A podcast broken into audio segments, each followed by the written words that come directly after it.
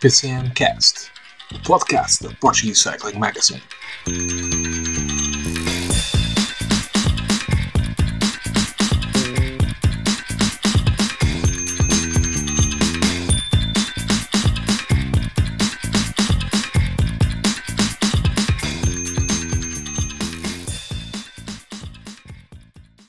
A todos, sejam muito bem-vindos ao PCMcast, o podcast da Portuguese Cycling Magazine, o nosso episódio número uh, 34, no rescaldo do Tour de France, uh, que teve a vitória de Jonas Vingard, uh, uma, um dinamarquês voltou a vencer, que já não venciam desde 96, quando Bjarne Reis tinha vencido também pela que tinha dado o primeiro título à, à Dinamarca neste no, na história do Tour e Vingegaard voltou a, a, trazer a Dinamarca ao topo do, do ciclismo.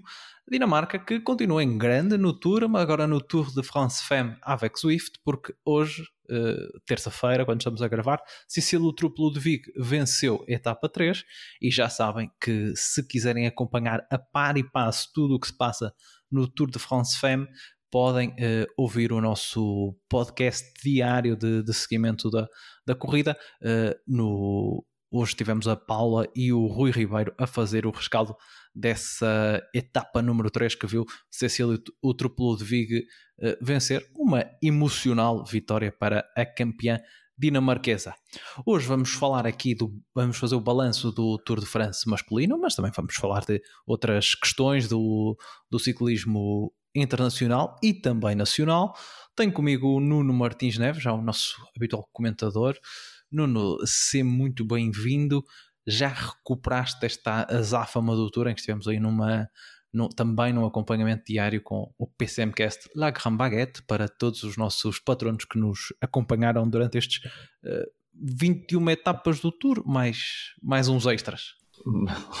mais ou menos, David, mais ou menos. Olá um, ao Pedro Barata, que nos, que nos acompanha aí a todos, quem, quem nos ouve. ouve. Um, foram dias intensos, tal como o Tour de France foi emocionante, um dos mais emocionantes que eu me lembro de ver desde que acompanho ciclismo, também uh, os nossos episódios diários foram emocionantes, deram muito que fazer, não subimos montanhas de categoria especial, mas uh, também foi um grande, um grande esforço que fizemos, acho que valeu a pena. Uh, quem nos ouviu, acho que terá ficado agradado com, com, com o nosso trabalho. E, e, pronto, e estamos aqui para, para episódios semanais e diários. Venha, venham mais, mais desafios. Nós estivemos a fazer a contabilidade de, de podcasts e desde que iniciou esta segunda temporada já, já ultrapassamos a marca, a marca dos 70 entre os semanais e estes uh, exclusivos que estamos a fazer agora. Quem também tem uma contabilidade grande de podcasts é o nosso convidado, Pedro Barata, que uh, eu depois de o convidar estive aqui a fazer um, uma pesquisa pelo, pelo Spotify e ele Uh, aparecem mais podcasts que sei lá o quê, e, e não é só em português, uh, também uh, em línguas estrangeiras. Pedro, desde já, muito obrigado por aceitar o nosso convite. Para quem não conhece, Pedro Barata, jornalista do Tribuna Expresso e também do Expresso. Eu perguntava-te, antes de, antes de começarmos, se fizeste a contabilidade em quantos podcasts diferentes é que já, é que já participaste e agora que vais juntar o PCMcast também à, à tua lista. olá, olá David e olá Nuna. De facto, um gosto estar aqui com vocês. Obrigado pelo convite e parabéns por esse acompanhamento que vocês têm feito toda a temporada de ciclismo que estavas a, a falar agora. Acho que tem, tem muito mérito e é, e é muito importante haver um, um, projeto como, como o vosso. Portanto, parabéns por isso. Uh, em relação à tua pergunta. Uh, bem, não, não fiz, não tenho uh, o vosso método para contabilizar. não, não, não sei, não sei mesmo, mas, mas sim, felizmente já, já, já são alguns, é verdade. O, Pedro é, gosta, também os, os, podcasters deste país gostam de convidar o Pedro para, para as suas, para as suas uh, tertúlias. É? Uh, Pedro, vamos começar então. Tu, enquanto convidado, vais ter aqui a palavra de honra de iniciar os nossos trabalhos. Uh, para falarmos sobre este tour que marcou aqui um, uma, uma quebra de uma hegemonia que parecia que se começava a formar de, de Tadej Pogacar. Uh, E, e, a, e, a, primeira questão é mesmo essa. Uh, parecia que, que, que Pogacar entrava aqui que uh, parecia quase como quando o PSG começa a Liga Francesa, que só pode perder. Uh, mas a verdade é que se mostrou que ele é humano e, há, e existem adversários à altura dele. Completamente, completamente. Acho que fizeste um bom, um bom retrato e é, é muito interessante que hum, tu disseste que parecia que Pogacar só poderia perder, que só poderia perder por algo de muito estranho, que tivesse que ver com ele, assim, por, por, por um grande erro, por algo, algum tipo de questão extra, um pouco mais extra corrida. E a verdade é que eu saio desta sensação, desta edição, com a sensação de que mais do que Pogacar ter perdido, foi Vingard que ganhou. Vingard e a Jumbo que ganharam pela, não só obviamente por aquela etapa 11, pelo dia do colo do, do Granon, mas por todo, por todo o tour, pela consistência e qualidade que, que o Vingard mostrou e pelas armas de que a Jumbo, de, de, de que a Jumbo dispõe, mais, mais à frente já podemos analisá-las. Um, havia, como diz, essa ideia de uma hegemonia a estar a consolidar-se. Aliás, assim um pouco como, como anedota, no dia em que o Pogacar perde a liderança, uh, acho que era a marca que trazia um, um longo artigo online, falar do, do Pogacar, entrevistando praticamente meio pelotão sobre o fantástico, incrível e, e o maravilhoso que é o corredor esloveno, que continua a sê-lo. Saímos deste tour uh, com a, a, ideia que ele continua a poder ganhar uh, grandes corridas e vai, obviamente, ser um nome importante para o, para o futuro, mas foi Vingard e Jumbo que ganharam. Achas que foi uma derrota que deixou um, um Pogacar mais amado pela, pelos adeptos? Porque acho que se ele tivesse vencido o terceiro, iria começar a criar aqueles anticorpos normais que um dominador acaba por causar. Por mais espetacular que ele, que ele seja, é normal, seja em que desporto for, que quando ganha sempre o mesmo, as pessoas comecem a, a rejeitar um bocadinho aquela, aquele atleta. Uh, foi uma derrota que até fez bem a Pogacar e ele construir uma, uh, um carinho ainda maior junto dos adeptos, porque acho que apesar do Vingar ter vencido, o Pogacar ainda assim continua a ser a grande estrela deste, deste tour. Eu acho que sim. Eu acho que essa é, é uma pergunta muito interessante e acho que sim. Acho que o Pogacar não era um dominador que já começasse a causar anticorpos, por exemplo, eh, quando, quando Froome tinha o mesmo número de tours que tinha Pogacar, acho que tinha mais anticorpos pelo estilo de corrida, por, por uma série de, de questões. Uh, mas eu acho que Pogacar, por um lado, revela essa fase mais humana que aproxima o atleta das pessoas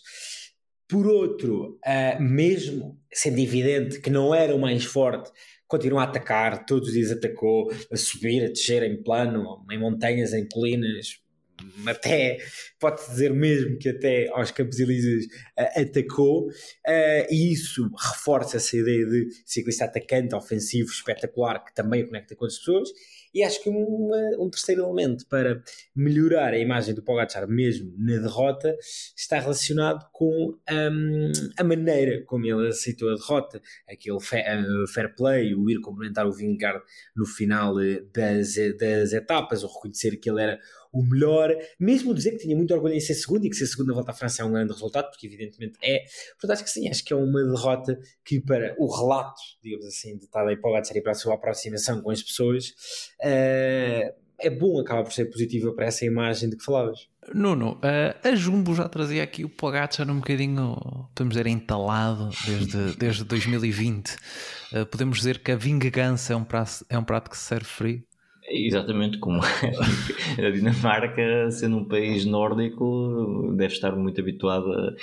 essa frieza, essa crueza que, que o Jonas Vingard uh, tão bem exemplar, uh, tão bem demonstrou uh, na volta à França, depois de ter conquistado a camisola amarela, a forma de correr do, do ciclista da Jumbo foi realmente uma frieza enorme cons conseguindo controlar também as suas emoções e seguir na roda até em várias etapas em que o Pogacar atacou um, de todas as formas até uh, dar a estocada final um, no autocan. Um, mas sim, claramente era uma, uma jumbo que estava ferida por aquilo que aconteceu em 2020, porque convenhamos, foi uma reviravolta um, completamente inesperada. Eu, eu, é daqueles dias que eu sei perfeitamente onde é que eu estava. Eu estava na, na praia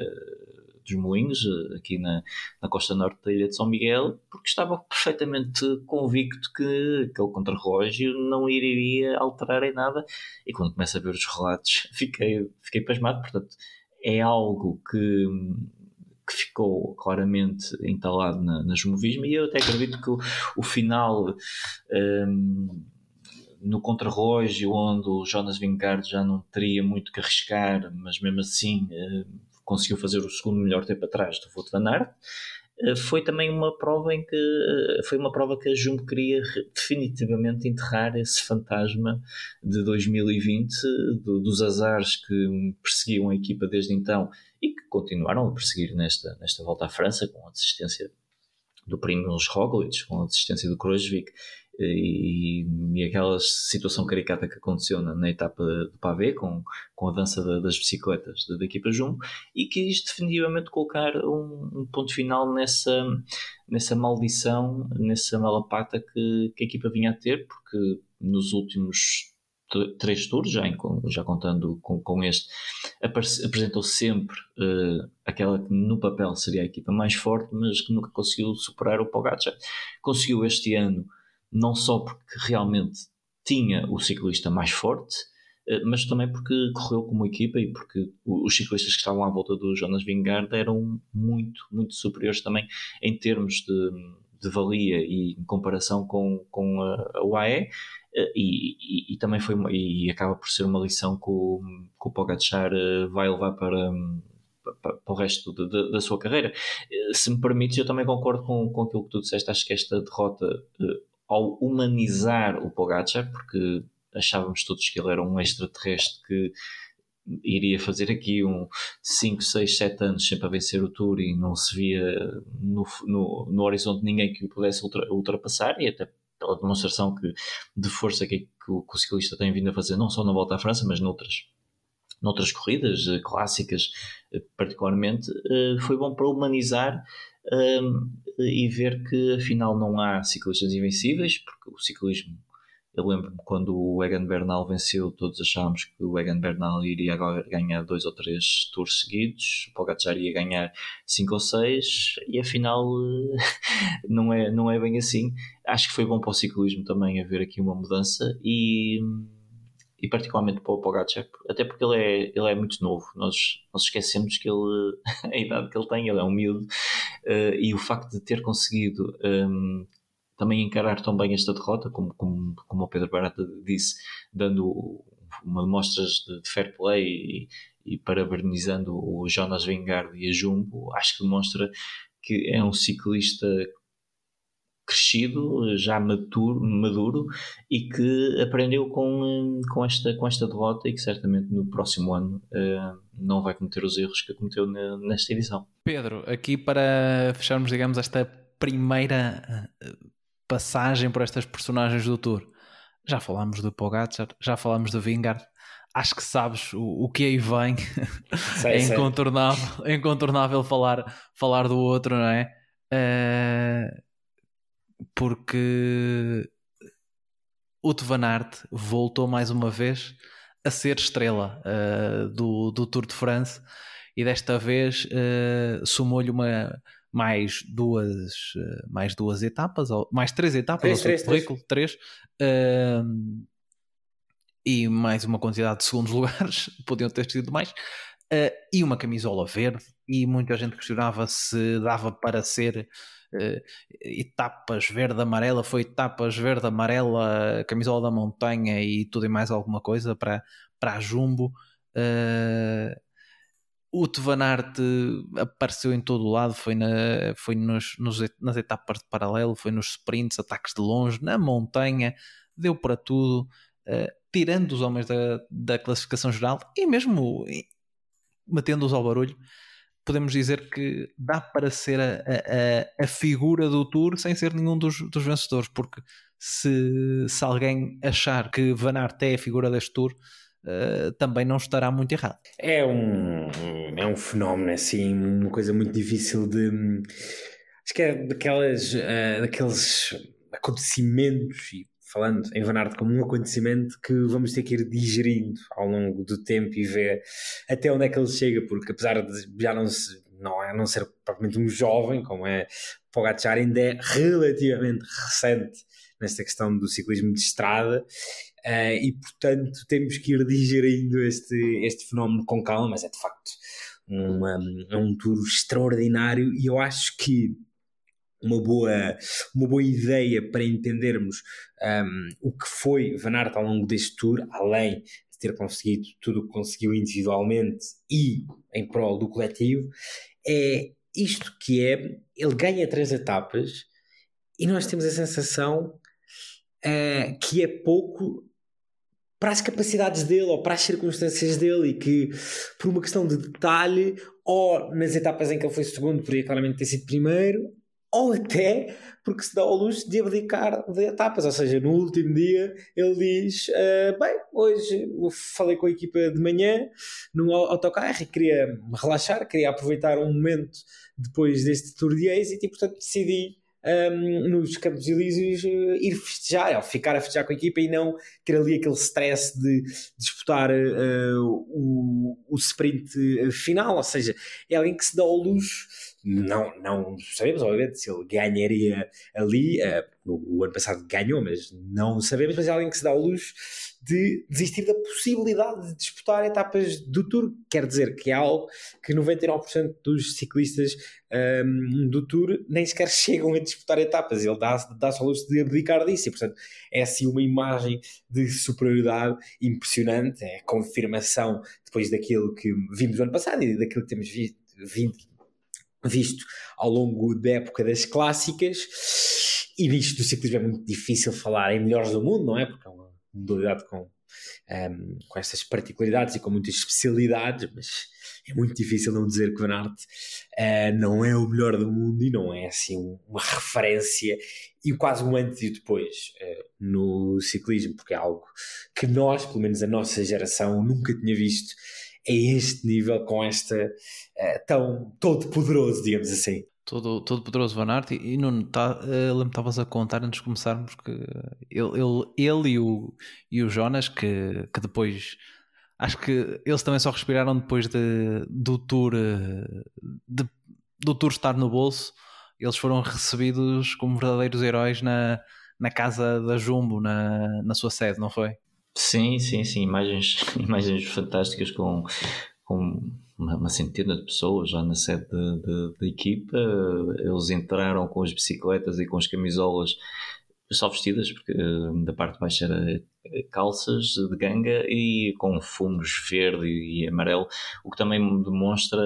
um, o espírito de equipa e a importância que, que, este, que este tour teve para, para a Jumbo Visma, que tem, tem vindo a ser a força dominante nos últimos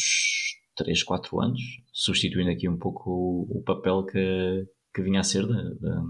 da, Sky barra Ineos. Vamos então passar aqui um bocadinho para outros pontos que não só, que não só a, a, classificação geral, já vamos também mais daqui a pouco fazer uma análise mais, mais extensa, aquilo que o Pedro falou sobre, principalmente sobre esta força coletiva da, da Jumbo, apesar de, de algumas perdas que ambas as equipas uh, foram, foram tendo, quer a Jumbo, quer a OE, por questões de lesões, de uh, Covid, de tudo mais. Uh, mas Pedro, aqui um dado que, que ficou e que também ajudou a que os, algumas vozes que, um, que estão na modalidade e que há sempre esta sombra. Uh, foi a edição mais rápida de sempre do Tour uh, e, levantou-se novamente uh, o velho fantasma do, do doping. mas também há, há outras questões, etapas mais curtas, nomeadamente as etapas de montanha, agora cada vez etapas mais curtas, já não há tanto aquelas maratonas claro que existe toda aquela aprimoração uh, científica, quer nos materiais, uh, quer nos componentes das bicicletas, quer no treino, Uh, mas também vem corroborar aquilo que, que tu disseste há pouco e que nós vimos durante todos os dias que à exceção daqueles três dias na, na Dinamarca, que uh, nós até torcemos um bocadinho o nariz quando aquilo começou assim um bocado, um bocado frouxo. Todos os dias foram dias loucos neste tour, eram tempos intermináveis para, para se formar a fuga. Uh, também adoçado por, essa, por esse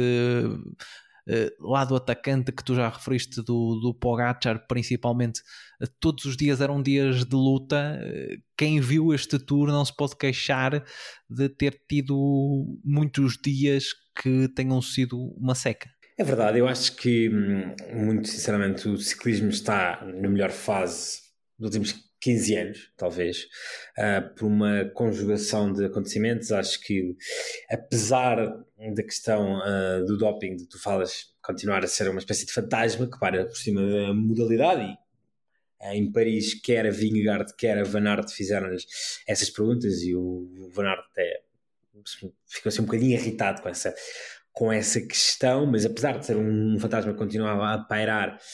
paira com muito menos intensidade do que há, do que há 15 anos, do que há 10 anos. Um, sobretudo porque não temos tido é, grandes campeões a, a, terem tido casos no passado mais recente, nos últimos anos, ao contrário daquilo que aconteceu, quer no início dos anos 2000, que era no, na viragem da década, da primeira década, uh, mas além disso, além dessa, dessa nuvem ir-se estar um pouco menos densa, é aquilo que tu referias, é um ciclismo atacante, ofensivo. Tu mencionavas que nós torcemos um pouco o nariz com aquelas primeiras três etapas na Dinamarca, duas, não é? Porque o primeiro dia foi assim, foi só aquele pequeno contrarrelógio. Um, eu lembro-me de tours,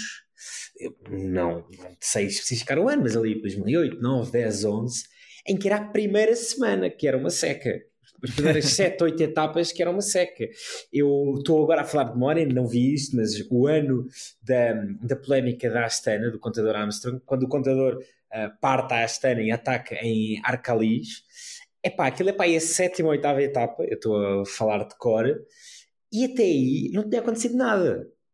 E, e caramba, e aqui uh, não, isso não acontece, não é? Uh, temos pavês, temos etapas uh, uh, que já mexem na quarta, quinta, sexta etapa, não é na oitava, nona, como, como, antes. Portanto, acho que é um tour que reforça essa ideia a todos os níveis, pela, pela loucura com que se corre, pelas táticas arrojadas que se fazem. É um tour que tu, em montanhas, a 80, 90, 100 km de meta, sentes que pode acontecer alguma coisa, uh, e há 10 anos tu não sentias isso, um, é, é um tour e mesmo um ciclismo em que, uh, em, naquelas etapas mais de colinas, Uh, tu sentes que pode acontecer ali alguma coisa e isso vê-se também na questão das fugas, que hoje em dia é uma loucura para que se, para que se. No, nos últimos dias do Tour, eu não me lembro de um dia de uma fuga simples, de pá, quilómetro zero, arrancam 3, 4, ganham tempo e aquilo pelo seu próprio peso acaba. Não, é sempre é uma etapa dentro da etapa, não é? E portanto hum, acho que ainda bem que é assim, há muitas razões que podem justificar, que serão extensas de explicar, mas acho que é um tour que dá continuidade a essa ideia e isso é, é muito, muito bom uh, para o ciclismo. Oh, Pedro, já agora se me permites, David, eu, eu, eu adorei este tour. Um, eu, eu confesso eu tenho aqui, eu tenho aqui uma relação com, com, com estes temas do doping. Eu acho que são temas que, que têm que ser colocados porque não indo muito longe, mesmo a nível, a nível nacional, ainda, ainda continuam a ser, a ser discutidos e, e, e não nos podemos deixar iludir que, que, que tenha desaparecido completamente. Exatamente. Portanto, acho que, acho que vai, vai continuar a haver, como, como houve em toda a história, porque o doping não surgiu apenas nos anos 90, muito para trás, mesmo na altura em Eddie Merckx também já, já havia, se calhar não se falava tanto e acho que esta, esta, este, este desporto acaba também por ser um pouco prejudicado também pela, pela forma transparente e a luta que tem, que tem encetado contra isso. ao contrário, se calhar, de, de outras modalidades uhum. que não levam tanto a sério isto. Eu acho que é importante colocar essas questões, porque realmente foi, foi o tour mais rápido de sempre, o segundo mais rápido, acho que, das três grandes voltas. Obviamente que as, as questões de, das etapas mais curtas, um, as montanhas Uh, o tipo de montanha, o, o, tipo de melhoramento tecnológico e mesmo nutricional e de preparação tem a sua relevância, como também tem, por exemplo, ter sido o segundo, a segunda grande volta mais quente de sempre, ultrapassada apenas por uma edição da, da Vuelta, o que também tem um impacto, porque, como tu próprio disseste, nós tivemos etapas uh, com a todo gás desde, desde, a primeira, desde, a primeira, desde o primeiro quilómetro e, e com fugas a terem só dois minutos e debaixo de, de uma onda de calor abrasadora que, que afetou, afetou a Europa em julho e é importante serem colocadas estas discussões porque nós todos sabemos o desporto está escaldado de campeões que depois se revelaram com, com pés de barro e convém que isto sejam, que sejam debatidos e acho que os jornalistas que estiveram na volta à França tem que colocar estas questões. Não, não, não podemos só dizer que realmente foi fantástico. Tem que ser colocados porque há coisas que às vezes parecem ser uh, too good to be true. Um, e, é, e, é, e têm de ser colocadas porque um, a Jumbo a Dinamarca não têm propriamente um passado alheio a isso, portanto, obviamente que sim. Exatamente, exatamente. Mas de qualquer das formas, e outra coisa que eu, que eu também queria referir era, e tu disseste, este, esta, esta edição, nunca se, se calhar nunca se via uma edição destas há 10 anos, e acho que também depende muito da forma de correr e dos ciclistas. Eu acho que, principalmente, e tu também já referiste isso, o Tadej Pogacar, uh, a forma como ele corre, um, impulsiona isso. E impulsiona que outras equipas tenham que ser mais uh, eh, um, inteligentes e diversificar a forma de, encarar a corrida, que não seja como a Sky fazia, ou como outras equipas, como a US Post, ou seja, um trem, um comboio uh, pela montanha acima e vai-se fazendo aqui uma corrida de eliminação. No último 2, 3 km, o grande, o grande líder ataca e, e, e derrota tudo. E o Pogacar. Um, veio alterar isso, veio alterar. Eu acho que o impacto dele no, no, no ciclismo, no desporto, está, está a revelar-se por ser um, um, ciclista que não tem medo de perder, uh, mesmo que ataque a 50, 80 km. E quem diz o Pogacar, diz Foot van Aert, Matthew van der Poel, ciclistas que, que estão a dar uma coisa à, à, modalidade que ela se calhar nos últimos 10, 15 anos perdeu e que agora estão, que está a ser, está a ser recuperado. E muito bem, porque eu tenho aqui uma história curiosa. Um colega meu do, do jornal que não, não, não, não vê ciclismo, não, não acompanha, no outro dia chegou à redação e disse: Epá, eu estava num café e pela primeira vez na minha vida eu vi duas pessoas a discutir a volta à França. Isto aqui exemplifica o quão excitante esta, esta corrida foi, que impulsiona até, até discussões no café num café em Ponta Delgada, na ilha, na ilha de São Miguel, nos Açores. Mas, mas por isso é que eu também tenho alguma dificuldade em, um, ehm, quando Pogacar uh, perdeu a camisola e, no, e nos dias seguintes houve assim algumas, eu, eu ia dizer muitas, mas não, algumas críticas uh, ao esloveno que como que anotando tudo aquilo que ele tinha feito, ah, mas no dia em que atacou quando não devia, ah, mas no dia em que foi ao sprint quando não devia, ah, mas quando foi à, à Strada Bianchi, para quê? Quer dizer, uh, uh, nós não podemos. É aquela expressão de não, não se pode ter sol na e chuva no, na balma. Uh, não se pode, não se pode passar 11 meses a elogiar Pogacar porque traz um ciclismo ofensivo, porque é o Eddie Merckx, porque volta a trazer o ciclismo à sua essência, porque traz espetáculo para a modalidade, porque justifica que estão tra transmissões de 3 horas e não de 10 minutos só com os quilómetros finais. E depois, quando ele perde, uh,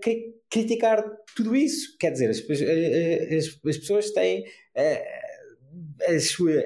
são como são e depois às vezes o ser, o ser como se é traz uh, vantagens e, e, traz desvantagens. O Pogacar vai ganhar e vai perder como, como todos. A mim o que me interessa uh, como adepto é que ele traz mais espetáculo. E traz mais espetáculo quando ganha porque obviamente que é incrível vê-lo fazer o que quer, mas também traz mais espetáculo quando perde, porque há muitas maneiras de perder e ele podia ter, a partir do momento em que era evidente, porque era evidente que ele era muito, muito pior que Vingegaard e colocando Vingegaard não só como ele, mas como Vingegaard mais Jumbo, ou como Vingegaard mais Van Aert, que só por si é uma equipa, ele podia ter ido à roda e, por exemplo, na, naquele último dia de montanha, podia não ter atacado e ali à roda e tal uh, e ganhava mais uma etapa. Pá, não, quis atacar, atacou três ou quatro vezes uh, na última, uh, na penúltima montanha e na última subida, obviamente, ficou sem energia e o Vanguard meteu-lhe um minuto. Mas é justamente por ele atacar três ou quatro vezes que este ciclismo é tão espetacular. Portanto, overall, que continua a atacar. Não, e depois é assim, as pessoas esquecem-se que ele só tinha dois colegas de equipa, porque eu já nem estou a contar com o Marquês, mas só tinha dois colegas de equipa e, e na etapa antes de, do autocan dinamitou completamente a corrida e, e não é qualquer um que se calhar olhando para, para a equipa que tem, que tinha o Mikkelberg Bjerg, que era bom para, para a parte plana e, e apenas o Brandon McNulty para a montanha, que diz, não, não, nós vamos fazer a corrida e se perdemos, perdemos uh, uh, a desferir murros a, to a torta e a direito. E eu concordo contigo. Eu acho que quando ele vai à volta a Flandres, quando ele vai à Strada Bianchi, quando, quando ele vai a outras, outras corridas e é protagonista, uh, eu acho que isso é uma mais-valia para o ciclismo e vai trazer mais uh, adeptos do que propriamente ele fosse à Strada Bianchi ou fosse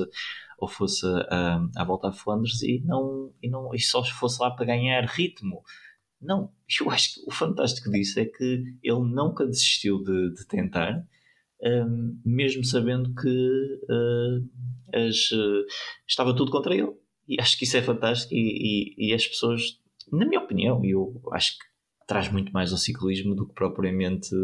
um, a resignação que muitas vezes se vê, uh, que se via na, na, volta à França, em que o segundo classificado sabia que não tinha capacidade para lá chegar, então limitava-se a, controlar e, e a, a, posição já a posição até os Campos Elíseos já vinha a duas e três etapas atrás. Depois deste comentário baseado no borda d'água do, do, Pedro, do Pedro Barata, pergunto, eh, Pedro, até a notícia que surgiu durante o dia de hoje vem um bocadinho confirmar isso, que o Pogacar decide abdicar uh, da sua participação que estava no início do ano, pelo menos apontado que ele estaria na Vuelta, e reformula o calendário desta segunda parte do ano e diz: o meu objetivo agora é campeonatos do mundo. A mostrar exatamente essa, essa abrangência, esse grande campeão que não quer ser só um, o corredor das grandes voltas, quer ser um, um corredor de tudo, que já tem uh, uma Strada Bianchi, um, uh, uma Liège Baston de Liège, é? uma, uma Lombardia, teve a discutir o, o, Tour de, o Tour de Flandres e agora vai atrás do, do arco-íris. Sim, tem 40 e acho que são 3 uh, eh, vitórias na carreira e, e, e, é isso que tu, tá, tu estás a dizer, ele evidentemente quer construir aqui um palmarés uh, verdadeiramente completo e um, ao centrar-se no, nos campeonatos do mundo da, da Austrália, uh, claramente uh, é isso que ele, uh, que ele olha. E acho que, e acho que um, e acho que é, coerente com o tipo de corredor que ele é, até sabemos o desgaste que mais três semanas teriam, e como também, um, como também acho que foi o David que disse, ele tem 23 anos, faz 24 em setembro, ou seja, tem muito tempo para fazer basicamente o que quiser. Nuno, uh, vamos só agora para tratarmos o perfil do outro, do, do outro homem, do, do Vingard. Acho que foi um Vingard durante este tour que uh, estava muito.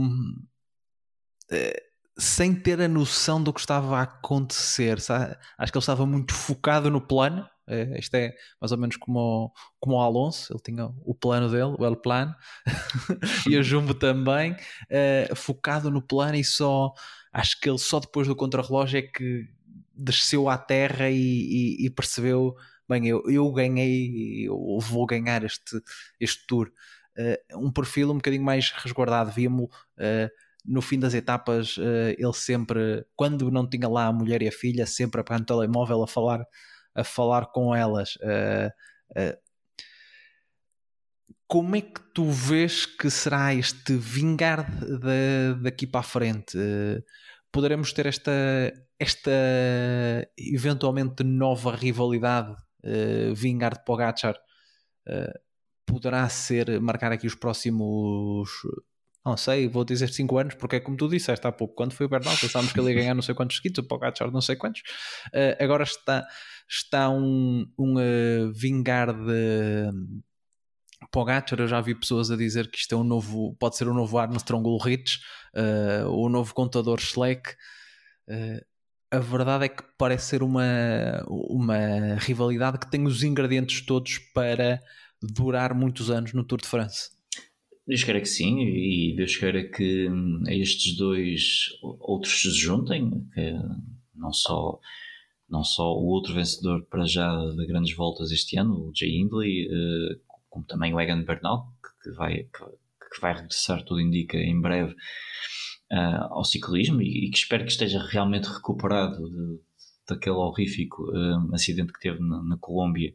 e que, e que consiga voltar a ser o fantástico ciclista que é e que já venceu uma volta à França e uma volta à Itália, mas também outros nomes que, que estamos aqui a ver a falar de uma de uma de uma geração muito nova e que, que com grandes com grandes qualidades o Remco Evenepoel, o João Almeida uh, e, outro, e outros nomes uh, que espero que que cresçam, e sem esquecer, obviamente, o Primoz Roglic, porque acho que ele aqui neste, neste momento está a ser posto assim um pouco esquecido e já quase na já vamos Já vamos falar dele, porque aí parece que há, que há aí interessados, não é? Exatamente, exatamente, mas eu não o ponho de parte porque acho que ele é um, é um ciclista fantástico e que hum, não, não nos podemos esquecer do que ele fez e do que, e do que ainda vai, vai fazer. Uh, mas sem dúvida eu acho que é muito positivo para, para o ciclismo não ter uma para já não ter uma equipa dominadora e não ter um ciclista dominador como, como tivemos nos anos por exemplo de Chris Froome e da Sky em que era quase uma questão de saber quando é que o Chris Froome ia dar a machadada final na, na classificação. E falando de Chris Froome, falando ainda mais para trás Lance Armstrong e, um, e, e, outros nomes. E acho que é muito importante para, para o ciclismo haver dois ciclistas que uh, equilibraram-se uh, em muitos aspectos, ótimos roladores, ótimos, ótimos um, a subir, a subir uh, com uma capacidade competitiva muito forte, muito vincada, uh, se bem que, como tu disseste, com duas personalidades muito distintas, um Pogacar ainda, não, ainda um bocadinho na, na jovialidade e, e, e, levar isto um pouco mais... Uh, não, não direi na desportiva, mas um pouco mais na, na boa do que, do que o Jonas Vingard, que também se calhar pelas responsabilidades que já tem, porque já é pai e, e, e obviamente que isso também muda, muda uma pessoa, um, muito mais sério, muito mais compenetrado uh, e, e realmente focado no seu, no seu plano. Eu não vi um único dia em que o Jonas Vingard estivesse tivesse tido, tivesse, um dia, tivesse tido um dia mau, podemos falar na, na etapa 5 entre Lille e Arenberg, a etapa de Pavé, mas isso foi mais um, um azar que lhe aconteceu propriamente do que um, um dia mau. E ele, quando foi chamado a estar, uh, cumpriu a subir só nas chegadas ao sprint é que perdia para para para o Tadej Pogacar e quando, era, e quando vencia, vencia com uma autoridade fantástica, porque mete 3 minutos no colo do Granon e mete 1 um minuto um, no autocampo. Portanto, mostrou que era superior uh, ao Pogacar e quando o Pogacar tentou de todas as formas a subir, a, a, a isolá-lo, a descer, ele mostrou estar sempre lá um, na roda do Tadej Pogacar e, uh, e sim, uh, essa questão de quando terminava ligava logo para, para a mulher é, é importante. Felizmente que na, depois no contrarrelógio ele não estava a ligar para ninguém porque a mulher estava lá, portanto seria um bocado estranho. seria, levantaria algumas questões, não é? um, mas, aliás, aliás, houve um jornal eh, britânico que fez aí uma confusão quando ele se referiu às, às suas duas meninas, não foi? Exatamente, interpretaram como sendo as duas namoradas e não a sua namorada e a sua filha, o que deixava logo aí o rapaz em, em, em, maus, em maus lençóis. Mas sim, um, acho que até nisso foi, foi interessante ver um, dois estilos de, de corrida, dois estilos do, de, do corredor uh, e duas personalidades tão distintas a, a, a baterem-se um, nos Alpes, nos Alpes e nos Pirineus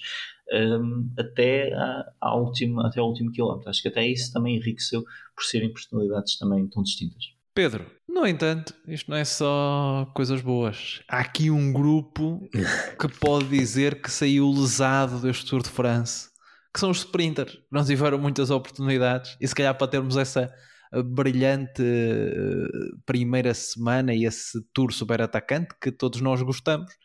eh, ali os, os homens mais rápidos não gostaram muito da, se calhar da conversa e acabaram até uh, alguns até foram talvez mais notícia pelas, pelas suas batalhas para chegar dentro do tempo. Estou-me a lembrar daquele, daquele dia em que o Jacobsen chega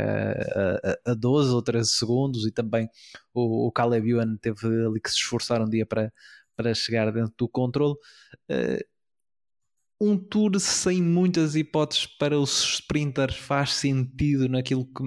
naquela que quer ser a maior corrida do mundo. Foram apenas, uh, se não me engano, quatro etapas disputadas uh, ao sprint. Pronto, se bem que houve ali uma colaporte, surpreendeu os sprinters e, e por aí fora. Uh, o Philipsen venceu duas, mas acho que não dá para, digamos assim, eh, afirmarmos que houve um domínio. Eh, também ficaram muito longe da discussão da, da camisola verde, porque Van Aert fez o que quis dela. Eh, não está fácil ser sprinter, pelo menos neste, neste Tour de France. Não foi fácil. Não, não, não foi fácil, mas eu também acho que é um pouco o reverso da medalha daquilo que estávamos a dizer, não é? Não se pode ter tudo. Não se pode ter um tour em que quase todas as etapas são assim atacantes e fantásticas e espetaculares e depois ter oito etapas ao sprint, não é? Porque quer queiramos, quer não, a maior parte das etapas ao sprint clássicas são um pouco mais monótonas, não é? Isto pode ser um pouco duro de dizer, mas é a realidade. Uh, quer dizer, nos tours em que o Cavendish ganhava cinco etapas e ainda havia uma ou duas em que ele perdia, sete etapas ao sprint é um terço de tour. E se calhar dessas sete, cinco ou seis eram daquelas etapas monótonas. Depois podia haver uma etapa assim mais animada e tal, em que a fuga era apanhada mais em cima, ou que depois de uma fuga gerava-se outra fuga e a coisa tinha mais emoção. Mas a verdade é que todos nós sabemos que a maior parte dessas etapas não são assim. E portanto, eu diria que é um pouco o reverso da medalha. E também diria que a estrutura sentiu uma ideia que eu já, já tinha, que se conjuga um pouco com isto, que é uma espécie de se estamos em muitas coisas numa idade de ouro do ciclismo, nos sprints acho que há aqui um bocadinho uma. Não sei, já não estamos nos anos de, de Cavendish, Greipel, mesmo Peter Saga, não é? Quando tinha aquela. Não, sendo, obviamente, só, só um sprinter, era muito mais do, do que isso, mas também ganhava uh, ao sprint, Marcel Kittel há aqui um pouco uma certa ausência de referências e, por exemplo, alguém como alguém como o, o Philipsen, sendo obviamente um muito bom sprinter, já essas duas etapas uh, uh, no Tour, na Vuelta também já ganhou, acho que são três etapas, e sendo ainda relativamente novo, está longe de ser uma estrela, como é o Pogacar, ou como, é, ou como mesmo o Vingard já se, já se começa a tornar. Portanto, acho que também há aqui uma fase um pouco de transição na questão dos sprints, que tem que ver com várias questões, tem que ver com este novo ciclismo, tem que ver com uma mudança geracional. Um, e sim, Philipsen duas etapas é pela força dos números o melhor destes uh, sprinters puros, uh, mas uh, alguns deles tiveram muitas dificuldades, falaste da questão do uh, Fábio Jacobsen, o Caleb Ewan passou o Tour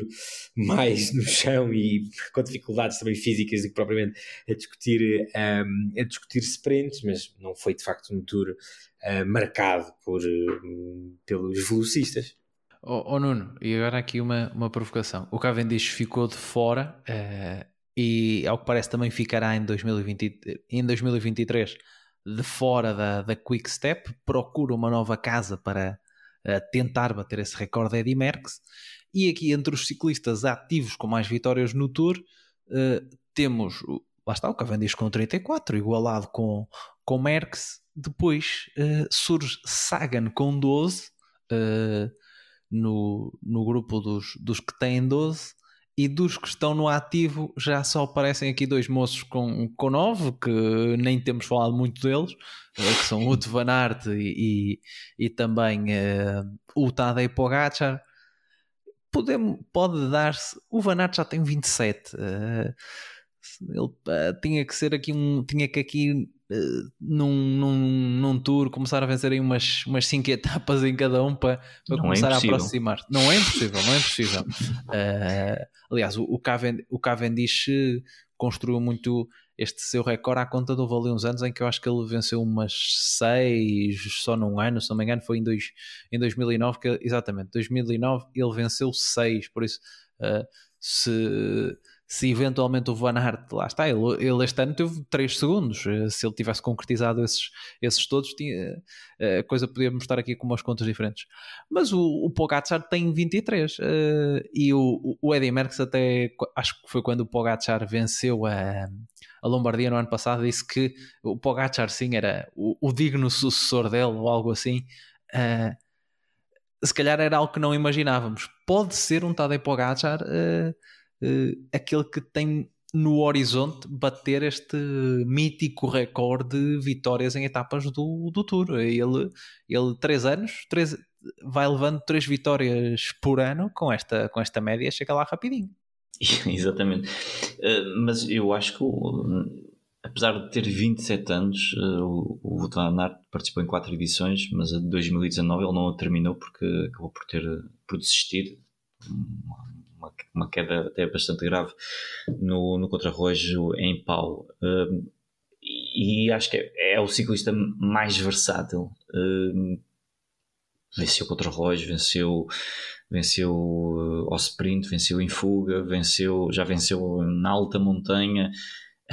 em autocampo faz um terceiro lugar depois de ter, ter estado em fuga desde o quilómetro zero. Portanto, ele só não ganha mais, às vezes por. Um, eu acredito por, por estar preso a algum, algum trabalho de, de equipa que, tenha que ser feito, ou então porque claramente também acaba por, eh, por, por acusar algum, algum cansaço. Um, se ele mantiver esta dedicação no, no ciclismo de estrada, eu vejo com mais capacidade, até porque tem 27 anos e acredito que ele tem aqui mais uns 5 anos em grande nível, talvez 6 anos já, já começa aqui a perder um pouco as suas, as suas, as suas capacidades de, de, de, ser fantástico em todos, em todo tipo de, de, piso e portanto se ele nestes 5 anos eh, tiver uma média de 3 hum, já é significativo. O Pogacar eu acredito que lá está, mais novo, também, também ganha muito ao sprint, uh, mas eu acredito que ele agora também com, com o surgimento do, do Jonas Vingard e acredito que com o regresso de outros ciclistas também e outros que vão aparecer, se calhar possa também não ter uma cadência de vitórias tão grande como, como tem, se bem que ele em, em quase em todas as grandes voltas que vai pica o ponto pelo menos três vezes, o que, o que é uma, uma regularidade tremenda, porque já na volta, na primeira grande volta que fez, ele também fez o mesmo e ainda terminou no, no pódio. Eu, eu acho fantástico. Eu acho que o Kevin diz, sinceramente, se não foi este ano, uh, eu, eu acho que o eu acho que o recorde do Merckx vai, vai aguentar e vai persistir durante mais alguns anos porque eu não vejo o, o Cavendish saindo um, da, da Quick Step a conseguir ter o, o que estava a conseguir, o que, o que conseguiu fazer no ano passado, que foi brilhante, um, porque fora da Quick Step uh, eles, eles sentem muitas dificuldades em, em, em, ser, em ser uma, um ciclista, uma força a ter em conta nos sprints, até porque eu acho que temos aqui um Jasper Philipsen que desbloqueou aqui de certa forma algo que andava atrás com, com estas duas vitórias na, na volta à França. E ainda vi quando no dia de, do, do, dos Campos Elíseos duas fotografias muito curiosas. Dele quando acabou a etapa no ano passado a chorar por ter ficado novamente em segundo lugar. E este ano feliz da vida por ter conseguido vencer no, nos Campos Elíseos mas não só, eu acredito que o Dylan Grandvegan também já desbloqueou os problemas mentais que, e físicos que acabaram por ser causados por aquela queda que, que também vitimou o, um, o Jacobsen, que também é outro ciclista de, de excelência. Acredito que o Caleb Ewan também vai desbloquear os problemas que teve, que foram também provocados pelas inúmeras quedas que, que infelizmente hum, complicaram a sua, a, sua, a sua carreira este ano e portanto acredito que Mark Cavendish vai ter muitas dificuldades em conseguir uh, no mano a mano conseguir a vitória que, que lhe permite superar o, o Eddie Merckx. Veremos também o que é que espera a, Cavendish em, em 2023, mas vamos rapidamente encerrar este assunto tour para falarmos aqui de outros temas que começam a povoar, nomeadamente uh, mercado de transferências. Pedro, antes de fazermos aqui um, um habitual top de melhores, piores, desilusões e por aí fora, uma pergunta rápida. Houve algumas etapas que estiveram envolvidas em, em, alguma emoção, muitas, normalmente os corredores que ganham em fuga também uh, muitas uh, histórias associadas, porque uh, os caça-etapas têm sempre uma relação mais mais engraçada com, com, com, esta, com esta coisa, de, com esta arte de vencer, de vencer isolado ou, ou vencer a partir da fuga, ou como diria o, o, uh, o diretor desportivo da, da Movistar lá do, do documentário, a, a famosa fuga da la fuga. Uh, dessas etapas que foram para os caças para os caça-etapas, alguma que tu tivesses uh, gostado mais? Eu não te quero influenciar, mas depois uh, no final vou, depois do teu comentário, vou falar aqui de uma em específico que uh, a Paula passou-nos aqui umas informações, umas, umas informações uh, mais uh, específicas sobre uma determinada etapa aí num, num mercado diferente. bem, eu acho que aquela que Uh, vi, falavas em relação emocional, eu acho que que emocionalmente nos tocou mais foi a do, a do Hugo Ole, não é? o do, do canadiano, um, devido a toda aquela a dedicatória que ele, que ele fez ao, ao irmão dele que, que, tinha, que tinha falecido num, num, num acidente e ele um, mostrou-se muito emocionado por esse, por esse triunfo, portanto no lado mais emocional, acho que, hum, acho que foi essa. E também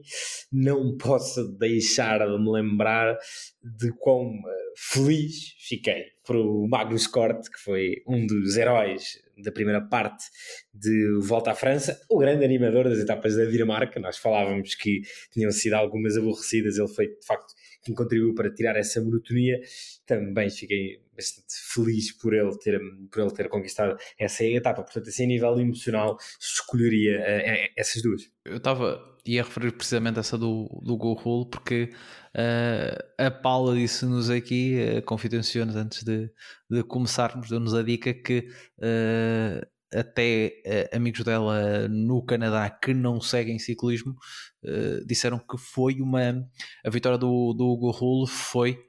de facto muito referenciada lá pelo lá por terras canadianas que acabou foram ela uh, as palavras que ela usou foi o meu amigo canadiano descreveu uh, a coisa como a very big deal uh, aqui. Por isso o tour como sempre a, a alargar a, a, passar fronteiras que, que muitas vezes não temos noção mercados que nem sempre estão tão badalados e o Canadá que já não tinha uma vitória no tour penso que desde 84 desde o Steve Bauer Uh, 8, na cabeça 8. Ok, posso estar, posso estar a fazer, a fazer Pô, confusão. mas pronto, mas desde, a década, mas desde a década de 80 que sim, já sim, não venciam, já, já há muito Pensaram, tempo. Eram, eram o, esse dado eu tenho a certeza, era um país que já tinha vencido uma etapa do Tour que há mais tempo uh, não vencia. E passou esse, esse testemunho. Sei que os dois países agora que estão nessa circunstância é o Brasil e o México que tem a última vitória em 91, 93, uma coisa assim, não sei por que ordem, mas, mas pronto, o Canadá era um país que já tinha vencido uma etapa há mais tempo sem vencer, portanto também teve esse, essa componente emocional, como falavas. Tens razão, foi em 88 que tinha vencido o, o Steve Bauer. O Steve Estava Bauer, no carro agora, não é? Uh, exatamente, exatamente. Ele é diretor desportivo, até porque a equipa da Israel, o grande mecenas da, da equipa, é o, o, uh, o Sylvian Adams, que é um, um israelita, mas que está assediado no, no Canadá, por isso é que há esta, esta ligação Canadá-Israel na, na equipa da Israel uh, da, Premier Tech. Exatamente, Israel Premier Tech. Nuno, vamos começar por ti, uh, aqui um, iniciando aqui um, o rescaldo final entre uh, surpresas, desilusões, quem é que te surpreendeu que não estavas à espera? E quem é que te deixou mais, uh, lá está, mais desiludido? bem, eu, eu por acaso já tinha, já tinha referido isso no, lá no nosso grupo do WhatsApp. Eu acho que há aqui, um, há aqui três, quatro, cinco ciclistas, seis, uh, aumentando aqui a, fasquia que eu acho que acabam também por, por marcar. O, a volta à França uh, e acabam depois também por, por ser pouco falados. Eu acho que um deles já foi o Magnus Kort, que acho que foi uh, o animador das etapas na Dinamarca, sempre em fuga, conseguiu uma vitória na etapa que eu acho que foi, foi fantástico e muito importante também para, para as contas da, da F Education. Da, da F Education. Um, mas uh, também outros nomes, o Bob Jungels, que foi um dos dois ciclistas da, da AG2R Citroën, que terminou a, a, a volta à França. Uh, eles, a uma certa altura, numa etapa, estavam os três em fuga, portanto, estava a equipa toda um, em fuga, uh, mas que conseguiu uh, a grande vitória da, da equipa, da, única, da única equipa francesa a vencer. e recuperar aquele Bob, Bob que, que nós víamos há uns anos na, na equipa da, da Quick Step e que chegou-se a, chegou a falar poderia ser uma, um, um, dos nomes para as classificações gerais. Um, o Alexei Lutsenko, que sozinho correu pela Astana e conseguiu terminar. Basicamente, não é? Portanto, ele, ele, ele fez com que a Astana não, não, não, não chegasse ao fim a dever dinheiro à, à, à, ao organizador uh, e fez o que os outros ciclistas da Astana não fizeram, porque tirando o Lutsenko, eu acho que o único ciclista que, que eu me lembro acho que é o Riabushenko quando despejou água por cima do, um, do Tadej Pogacar, de resto foi uma nulidade autêntica a equipa kazakh, que está a passar por, por muitas dificuldades financeiras que, que são amplamente conhecidas. e agora, e agora até algumas dificuldades farmacêuticas também. Sim, sim, sim, mas acho que depois interessante já veio uma, uma notícia a dizer que Miguel Arro Lopes não estaria propriamente envolvido neste esquema de, de narcos, não é? mas, mas de qualquer das formas não são notícias muito boas para, para a equipa casaca. O Simon Geska, o alemão da, da Cofidis, que por uma montanha, se ele tivesse, se ele tivesse conseguido passar uh, na frente da... Faziam-lhe faziam falta aqueles pontos que o, que o Corta andou a, a colecionar na, na primeira semana. Exatamente, exatamente. Foram poucos, acho que são 4 ou 5 pontos, mas seriam, teriam sido suficientes para, para ele conseguir a, a, camisola da montanha, que acho que teria sido justo, porque ele realmente também foi um dos animadores. E, e depois um, o Fred Wright, que eu acho que ele está a ter uma, uma, uma, uma um ano de, de afirmação. Ele já tinha estado muito bem na, na volta a Flandres, em que terminou no top 5. Uh, eh, e também, à semelhança do Alexei Lutsenko, fez a corrida da Bahrein, porque a Bahrein, uh, que começou por, uh, por notícias não muito abonatórias, com mais um raid policial ao, ao, hotel onde estavam à procura de substâncias dopantes, e que não sei se terá, sido, terá tido influência, mas o facto é que Damiano Caruso, Matej Mohoric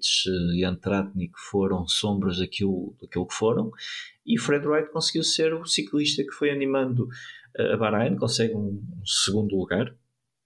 na etapa vencida por, pelo Mats Pedersen e também uh, animou, uh, esteve também outra vez perto da vitória na, na etapa vencida pelo, pelo Laporte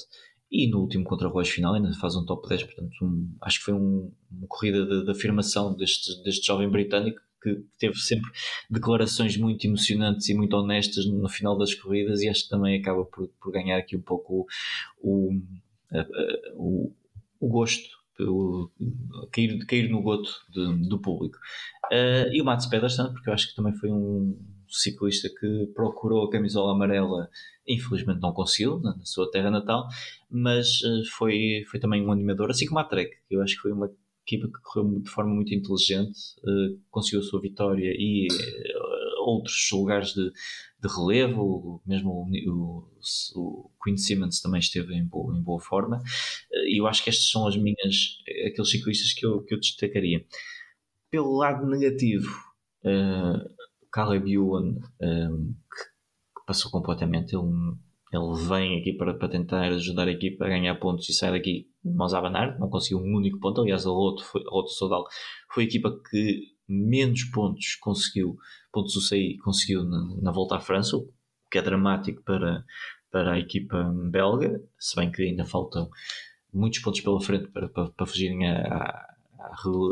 relegação, mas foi um, um tour para esquecer da Lotto, porque nunca foi uh, figura de, de destaque uh, na corrida. Diria também uh, as equipas um,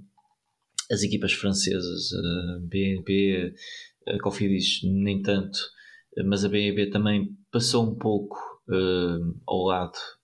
desta corrida. A Arqueia acaba por fazer um bom, bom resultado com, com, com o Nairo Quintana e a Cofidis também teve o, o Simon Gaskin na discussão, mas a BNB, BNB Hotels KTM acaba por, por passar completamente ao lado deste, desta, desta corrida, assim como a equipa do, um, do Peter Sagan, que até estávamos com algumas expectativas que pudesse vir a ser uh, um Sagan a discutir algumas etapas pelas prestações, pela prestação que, tinha, que, que, que desempenhou na, na, volta à Suíça, mas o facto é que a Total Energy uh, não esteve não esteve bem e não foi, não foi uma equipa determinante. E para também não esquecer, obviamente, não quero bater no ceguinho, mas a Movistar. Uh, a Movistar, não é? acho que está tudo dito. Eh, Pedro, eh, não sei se partilhas aqui alguns dos altos e baixos do Nuno, se também queres bater na Movistar, como é que tu farias aqui esta tua, esta tua lista de surpresas? Uhum. Uh, concordo com estes altos e baixos, acho que estão, estão muito acertados. Uh, tentando aqui arranjar nomes alternativos uh, a nível dos altos, que, que eu acho que o Nuno não mencionou. acho que o, Yves Lampard merece também aqui uma referência. Uh, primeiro camisola amarela, uh, a Quickstep chegava uh, ao Tour mais marcada pelas ausências do que pelas presenças, não só pela ausência do Cavendish, também a ausência do Julian Alaphilippe e arranca logo com a camisola amarela, naquele uma camisola amarela relativamente inesperada, obviamente que não é, não é um corredor qualquer, mas não, não estaria na primeira linha de dois, três fa favoritos, portanto acho que também uh, acho que também merece. Um, também uma referência ao Christophe Laporte, por ter sido o único francês a vencer, ter impedido um tour sem vitórias francesas, que é sempre, de certa maneira, eu ia dizer um tour incompleto, não que a França seja provavelmente a grande dominadora um, ehm, do, das voltas à França, mas conseguem sempre a sua etapazinha e, portanto, o Laporte acaba por, por conseguir isso e acho que também merece esse destaque. Depois, queria dar destaque a um homem que, não tendo feito provavelmente um tour espetacular, acho que voltou em vários momentos a mostrar que é um dos melhores uh, trepadores do mundo. Sabemos que, uh, por várias razões, não pode, não é líder de equipas e talvez nunca seja, mas um, ehm, o Sepp mais uma vez, teve algumas etapas com grandes, grandes exibições na, na montanha. Na parte negativa, bem, eu acho que acho que de facto vale a pena ter na Movistar mais uma vez, porque é mais um tour completamente falhado. O Henrique Mas habituou-nos a. Com todas as críticas que se lhe pode fazer, é o oposto deste ciclismo de ataque. Um, alguém extremamente conservador, sempre com aquela coisa que ele diz de salvar o dia. Se nós o ouvirmos, se nós o ouvirmos em 21 etapas de uma grande volta, ele diz sempre que quer salvar o dia, que é um pouco oposto. Não, o, o, salvar o dia, eu acho que é o lema da patrulha pata. Não sei se. Pronto, foi aqui, um, foi aqui, foi aqui uma parte. É um, se calhar, se calhar os nossos, os nossos. Não está aqui o Eduardo, que ele é que tem crianças mais novas, ele deve saber. Ele deve saber. É o único que tem filhos, ele deve saber isto, mas pronto. Se calhar os nossos ouvintes que, que têm filhos, uh, suponho que não tenhamos ouvintes que sejam. Uh, ávidos espectadores da Patrulha Pata. Sabe, mas... Nunca sabe. Eu, nem, eu, eu, nem sabia, eu nem sei como é que tu sabes que essa é uma música da Patrulha Pata, porque tu nem filhos tens. Portanto... Passemos à frente, passemos à frente. Continua, Pedro. Uh, bem, talvez a, a Movistar, num dos seus pacotes de televisão em Espanha, tenha essa, essa série para crianças e talvez não esteja a promovê-la, mas a verdade é que é sempre nessa base. E mesmo nessa base, um, ele falhou. Quer dizer, ninguém estava à espera que ele andasse com o Vingard ou com o Pogachar, nem tampouco com o Greg Thomas, mas quer dizer, quando ele abandona, ele estava a 12 ou 13 minutos de um Bardet, de um Godot, do Luís Mendes, quer dizer, eh, de homens que na teoria estão na liga dele. Portanto, ele nem nessa liga um, se manteve. É o que eu digo, ninguém esperava que ele competisse com o Vingar, mas ser quinto neste tour estava ao alcance de estar a 15 minutos do Vingar, portanto não é propriamente competir com ele. Mas, mas pronto, foi mais uma vez um tour completamente ao lado para a Movistar, um tour completamente ao lado para o ciclismo espanhol voltou a não ganhar uma etapa, não tem ninguém uh, no top 10, já lá vão cento e alguma coisa uh, etapas, uh, etapas em grandes voltas sem, sem vitórias. A entrada para este tour eram 98, 97, se não me engano, portanto agora andará ali nas cento e muitas, 116, 117. Vamos ver o que é que acontecerá nesta, nesta volta à Espanha. E bem, um último nome que me custa muito colocar como, não é como, mas não não diria desilusão, mas que não correspondeu às expectativas e custa muito porque sou um grande, grande fã, mas a verdade é que uh, foi um tour ao lado para Matthew Van Der Poel, não, não esteve ao seu nível, seja, por as razões que for, abandonou e portanto também há alguém que é uma estrela e que nos habituámos a ver como protagonista ao longo de toda a temporada, acaba por ser aqui um tour ao lado, digamos assim. Eu, eu vou, não vou, não vou aqui fazer uma lista também, mas o nome que, que vocês já falaram aí, e para mim foi uma, uma surpresa que foi o, uma surpresa, não que nós não soubéssemos que ele tinha aquele nível, mas uh, estávamos com dúvidas que ele ainda pudesse apresentar-se àquele nível, que foi o que fez o, uh, o Garant Thomas. Uh, foi, foi o melhor dos outros, mas é mesmo entre, muito justa, sim. mas mesmo entre os outros ele teve um, um, um passo acima dos outros. Uh, terceiro neste tour e uh, sem, uh, sem muita contestação nesse, nesse lugar. Ele tentou safar-se como pôde perante, perante Vingard e, uh, e também perante Pogacar, mas pronto, fez o, fez, fez o que deu. Uh, depois ainda, ainda tivemos direito a alguns lives de, de, de Quintana, uns dias bons, uns dias, uns dias menos bom, Bardet igual. E, e, o Luís Mendes, o Luís Mendes. O, Luís Mendes. o homem atacou, o homem atacou. Sim, sim, sim. sim mas eu acho, eu, eu, eu, acho que isto também foi uma marca nesse tour. Quer dizer, normalmente esses lugares uma grande volta, oitavo, nono, décimo, é, é sempre uma questão de minutos, não é? Portanto, num dia perdes tempo, no outro recuperas. Mas, mas neste tour havia uma, uma diferença tão grande desses homens para os outros que quer dizer, o Vazov acaba em quinto, que caramba, ficar em quinto no, no Tour é um grande resultado, e teve dias de perder, epá, eternidades, e portanto isso foi algo também engraçado neste Tour. Essa, ao ver uma diferença tão grande, dava para ser sétimo, oitavo, sexto, tendo dias em que aparecias, não digo fora do, do, do controle, mas o Yates fica a décima 24 minutos, portanto, dava para, esses elásticos muito muito ampliados, digamos assim. Sim, foi algo que, que também uh, nós fomos comentando no, nos episódios diários, para quem nos seguiu, esta diferença que foi sendo cada dia cada vez maior e maior e maior entre o primeiro, o primeiro e, o, e o décimo. Mas aqui o Grant Thomas fez um terceiro uh, mais ou menos estável. E, e também disse este ponto, o Grant Thomas, para trazer aqui um, uma curiosidade. Uh, se bem se lembram, no prólogo o Garen Thomas uh, ficou marcado porque ele levou aquele, aquele é? colete, o, o gilet em francês, uh, vestido. E depois o que é que aconteceu depois, depois disso? Uh, diga, a comunidade do ciclismo decidiu levar esse colete a percorrer todo, todo o tour. E, e uh, se quem, quem seguir o Jaron Thomas nas redes sociais, principalmente eu vou seguindo no Twitter. Atenção, sigam o Jaron Thomas, o verdadeiro, não, não o senhor, não o senhor que desde 2018, quando o Grant Thomas venceu o Tour, uh, virou, virou famoso. Ou seja, uh, no arroba Grant Thomas 86 tem o vencedor do Tour 2018. Só Grant Thomas é, outro, é um senhor galês que ficou famoso por ser Grant Thomas. E, e volta e meia é marcada pelo, é marcado pelos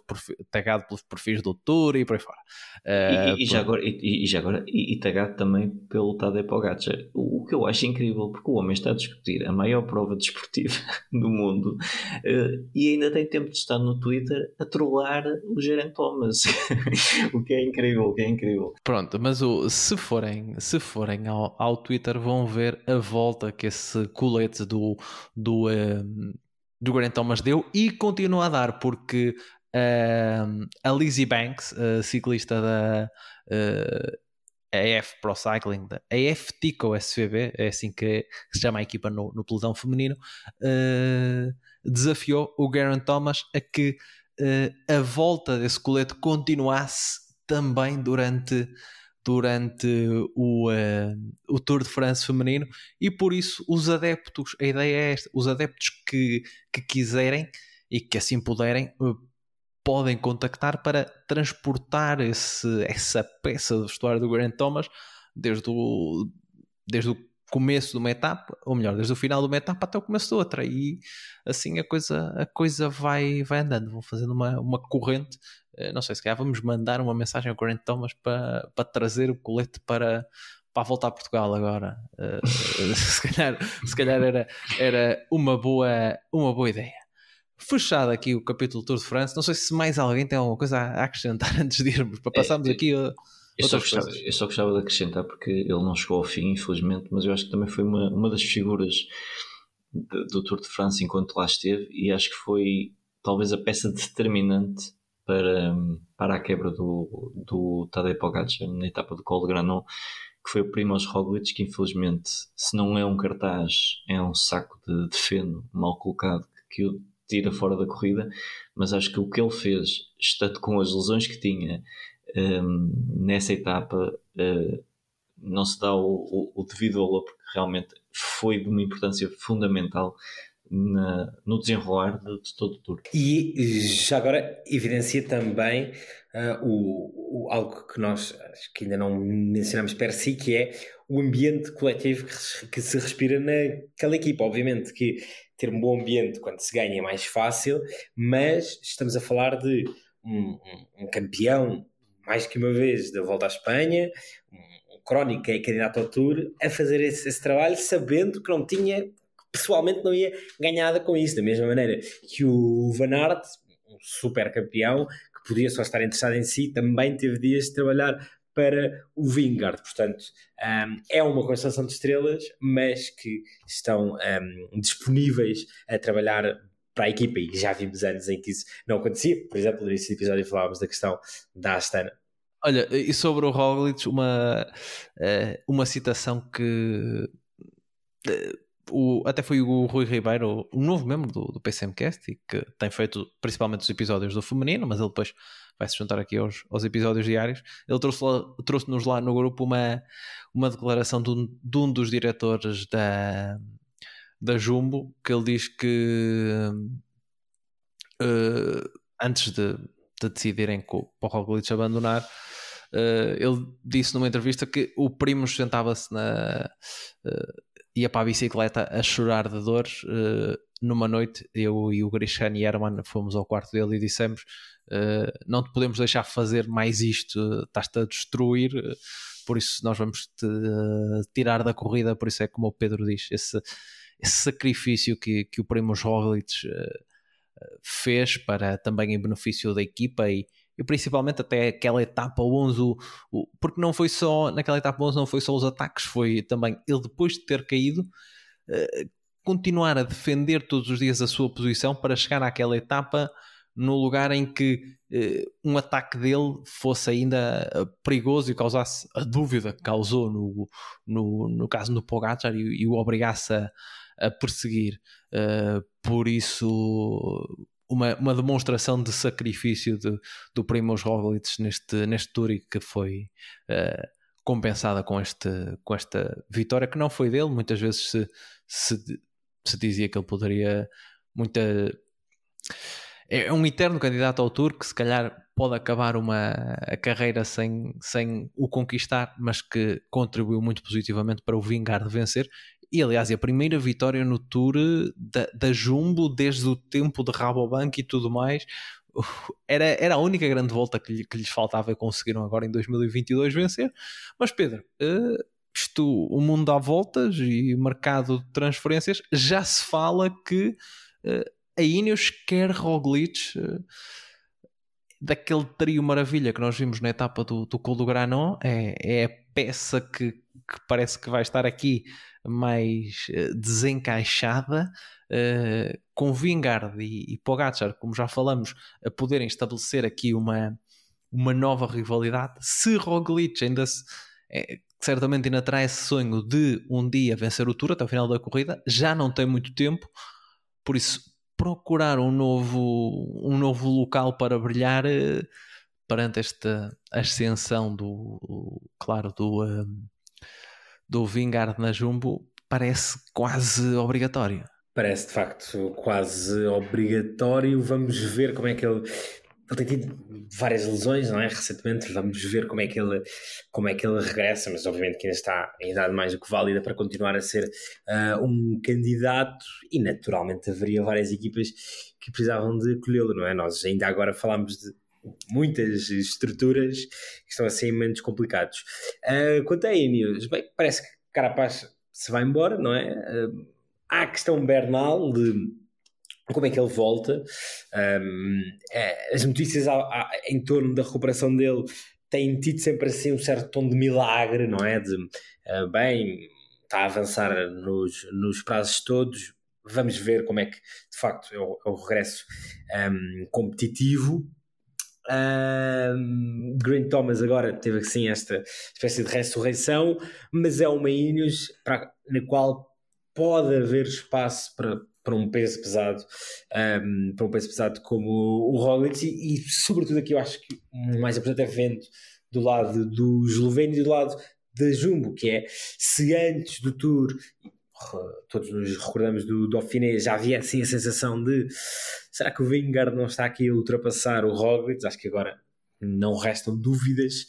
um, ehm, sobre quem é o grande líder para as corridas de, três semanas. Um, ehm, obviamente que há outros objetivos, obviamente que se Roglic continuasse, continuaria a haver espaço para ele na equipa, não é isso que está em causa, mas uh, para ser o líder, agora está lá outro que já fez a que Roglic ainda nunca conseguiu fazer e portanto acho que isso é, é, quase aqueles um mais um, não é? Uma estrutura na qual pode haver uh, uma necessidade de um líder, uma estrutura obviamente com dinheiro, é que tem mais dinheiro uh, e um dos poucos líderes consolidados que pode uh, estar no mercado, digamos assim. Nuno, era, era o encaixe perfeito para, para a Ineos que quer eh, certamente voltar a, a, vencer o Tour. Tem lá alguns nomes promissores na, na sua cantera, o Carlos Rodrigues, por exemplo, uh, o, uh, e perante esta possibilidade. o Pidcock também é uma, é uma questão, mas se calhar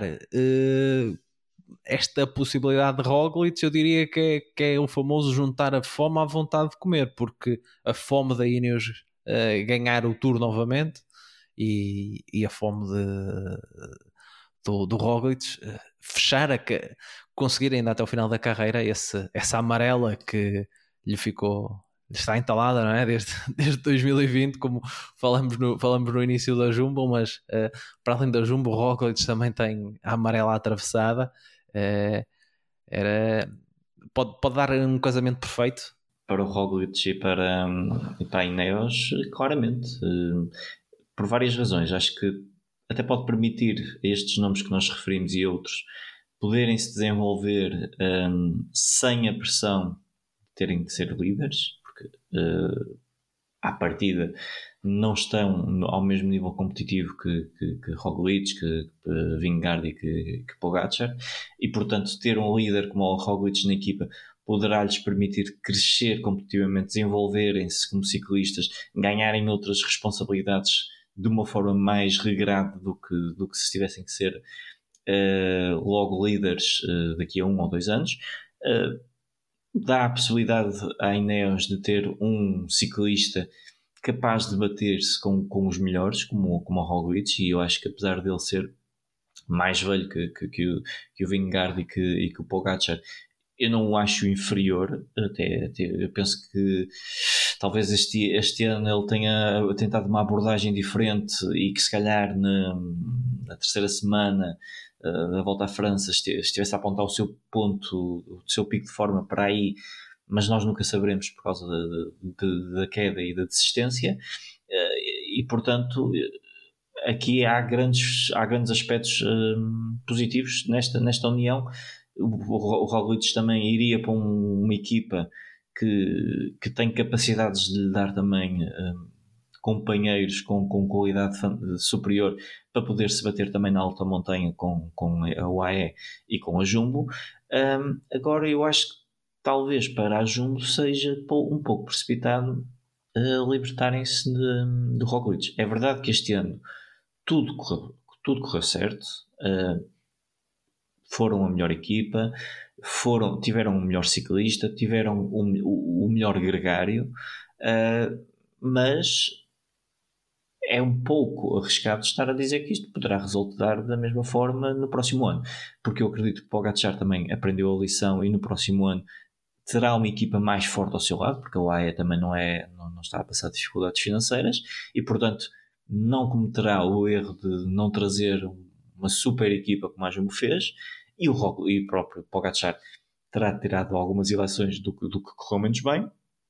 e não esquecer, como também já tínhamos dito, que o Roglic foi instrumental na vitória do Vingard em Col do Granon, que foi a etapa que acaba por decidir uh, o, o, Tour. E, portanto, uma Jumbo sem o Roglic e só com o Vingard é diferente de uma, de uma Jumbo com esses dois, porque enfraquece a Jumbo e para o, o, o Pogacar até é bom, porque acaba por, por ter um Roglic que também irá ser adversário do, do Vingard e o Vingard assim não tem que só se preocupar com o Pogacar, tem que se também preocupar com o Roglic. Portanto, eu acho que do lado da Ineos e, e, e do Roglic faz todo o sentido. Do lado da Jumbo, eu acho que é um erro se eles deixam sair o Roglic, confiante que o Vingard, pelo que mostrou este ano, poderá voltar a repetir no próximo ano. Não estou a dizer que não possa, porque acho que ele tem capacidade para isso, mas pode, pode ser um, um risco perder um ciclista que no mínimo está um degrau abaixo do, do, do, do Vingar, no máximo está ao mesmo nível que o, que o dinamarquês. A verdade é que o Roglic tem, pelo menos por agora, contrato assinado até 2025, uh, eh, por isso é, essa saída teria que acontecer aqui uh, através de outros uh, esquemas, entre aspas. Eh, teria sim, mas aqui uma indemnização. sim, a Inês também nunca não é, não é virgem em, em ir buscar ciclistas que tenham contratos com outras equipas. Não é? Exatamente, exatamente. Teria que haver, se calhar podemos falar aqui, uh, poderia ser uma das uh, maior, mais chorudas indemnizações. Para, no mundo do ciclismo até, até o momento e, e é como tu dizes o, o Pedro já falou, a Ineos tem, tem a carteira cheia uh, e também não é, não é inexperiente nesta, nesta coisa de, de contratar uh, uh, ciclistas que estão sob, sob contrato. vamos então passar às nossas habituais notícias. vamos deixar aqui as honras para, para os convidados Pedro, uh, sobre o que é que vamos falar? Bem, uh, uma, uma notícia que, que foi dada numa das, numa das transmissões do Tour, no último ou no, ou no penúltimo dia, na, na transmissão do Eurosport, que é um, uma, uma, nova prova em Portugal, uma nova clássica, uh, 12 de fevereiro, parece que se vai chamar Figueira Champions Classic um, e que, pelo menos como, como foi uh, apresentada, já tem, uh, já tem um, contrato ou projeto, pelo menos para, para 3 anos, 23, 24 e 25, já tem a transmissão do, Eurosport garantida, será antes da volta ao, ao, ao, Algarve, portanto, tentando aproveitar que muitas equipas World Tours estão presentes em Portugal nessa altura e tentando fazer aqui uma espécie de ponte entre esta clássica na Figueira e depois a volta ao Algarve. Uh, é uma prova sobre a qual ainda, ainda não sabe assim muito, só assim algumas efemérides que marca os 250 anos da, da inovação da Figueira da Fosa Vila, que trata também uma homenagem a Alves Barbosa, um dos, um dos, principais nomes do ciclismo português, que nasceu eh, na, na Figueira, na Figueira da Foz, o presidente da, da Federação, o Delmino Pereira, também já comentou esta, esta prova, esta, esta clássica, que sobre o percurso sabe-se que serão 197 km, assim, percurso de, de, sobe, de sobe e desce, como, como disse no início da temporada, a 12 de fevereiro, mas mais do que propriamente estas questões mais eh, circunstanciais, eh, eu trouxe aqui porque de facto eh, Portugal precisa de provas, Portugal precisa de competição, Portugal precisa de ciclismo a nível interno. Um, vem uma volta a Portugal e além de, de, toda a controvérsia e tudo aquilo que se tem falado sobre a questão, a questão de doping à volta da, da W52, uh, o Futebol Clube do Porto, cada vez mais uh, o ciclismo em Portugal é, é voltar a Portugal e o resto é paisagem, mesmo para quem acompanhe a modalidade de, de agosto a agosto, há muito poucos pontos de interesse, essa que é a verdade, e portanto um, é preciso mais ciclismo interno, é preciso mais provas, é verdade que para isso é preciso muita, muita coisa, que seriam precisos muitos programas, uh, mas só posso olhar com, com bons olhos para, para, esta, para esta corrida, que certamente não vai revolucionar o ciclismo português, mas sempre há uma boa notícia no nosso muito, vamos chamar-lhe complicado, panorama do ciclismo a nível interno. E uma vez mais, uh, Santana Lopes a ser uh, fundamental na, na, política, na política internacional, desta vez no ciclismo. Uh, por isso, banhaja do Dr. Pedro Santana Lopes, atual presidente da Câmara de, de, da Figueira. Nuno.